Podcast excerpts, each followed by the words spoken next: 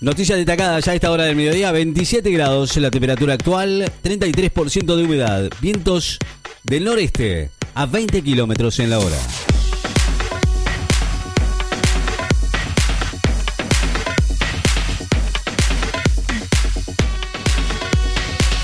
Declaran rebeldía y ordenan la captura de, de, la Cruz en Paraguay. El mediocampista de River Plate, Nicolás de la Cruz, fue declarado en rebeldía y recibió una orden de captura por parte de la justicia de Paraguay, luego de ausentarse hoy en la audiencia preliminar de una causa que investiga una agresión a policías locales en un partido disputado en el año 2016.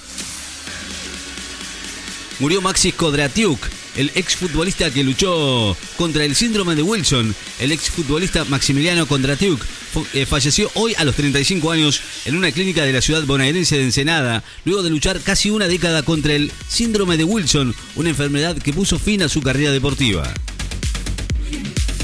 autorizan la vuelta de teatros, cines y otras actividades culturales con público en Entre Ríos. El gobierno nacional autorizó el desarrollo de estas actividades en la provincia de Entre Ríos, los cuales deberán realizarse conforme al protocolo aprobado por la Autoridad Sanitaria Nacional. Alemania iniciará en enero la vacunación contra el COVID-19.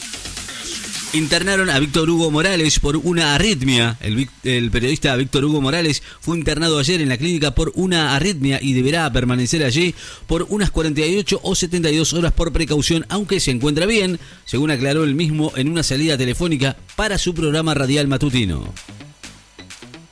A medida que llega el frío, Estados Unidos se acerca a un promedio de 200.000 casos de COVID-19. Estados Unidos se acerca a este promedio en el medio de su peor ola de contagios que los expertos atribuyen a incumplimiento general de las medidas preventivas y al avance del frío ante la inminente llegada del invierno.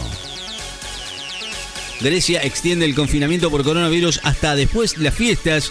Las restricciones nacionales decretadas en Grecia por el COVID-19 serán extendidas hasta después de Navidad y Año Nuevo, como parte de un esfuerzo para contener la propagación de la enfermedad y aliviar la presión sobre el sistema de salud. Ante el aumento de casos de coronavirus, Japón va a enviar militares a zonas críticas. Japón anunció hoy que está listo para enviar enfermeras militares ante pedidos de algunas regiones del personal médico adicional para hacer frente a un aumento de hospitalizaciones de pacientes con casos graves de coronavirus. Corea del Sur moviliza al ejército y a la policía para ayudar en la lucha contra el COVID-19. Corea del Sur registró 615 nuevos casos y cumplió 30 días seguidos con incrementos de tres dígitos y el gobierno anunció hoy que el ejército y la policía van a ayudar a rastrear contactos de infectados para intentar contener al avance del virus. Suárez abandona la práctica de River por un cuadro de intoxicación. El delantero Matías Suárez abandonó esta mañana el entrenamiento de River en el predio de Seiza por un cuadro de intoxicación alimentaria que, de, acuerdo con estimaciones médicas, no, podría, no pondría en riesgo su presencia el jueves ante Nacional de Montevideo por los cuartos de final de la Copa Libertadores. El Papa Francisco va a visitar Irak en marzo. Reino Unido va a iniciar mañana la vacunación contra el COVID-19 ante la atenta mirada del mundo. El Reino Unido va a comenzar mañana la primera campaña de vacunación masiva contra el coronavirus en un país occidental menos de una semana después de haber aprobado el uso de la, de la vacuna Pfizer BioNTech.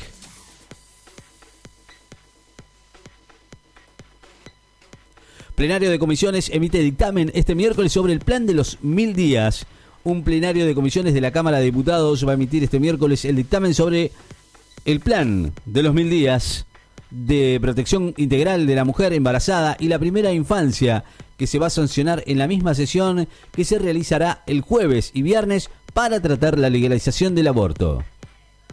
Protesta de Ecuador por una declaración de la vicepresidenta Fernández de Kirchner. El gobierno de Ecuador informó hoy que presentó una protesta formal ante la Cancillería Argentina a raíz de recientes declaraciones de la vicepresidenta Cristina Fernández de Kirchner.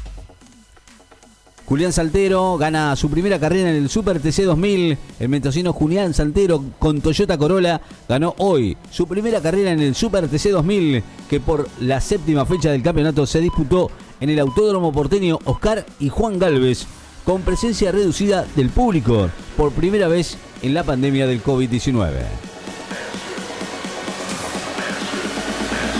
27 grados la temperatura actual en la ciudad de Necochea, 33% de humedad. Vientos del noreste a 20 kilómetros en la hora. Noticias destacadas en Láser FM. Estás informado.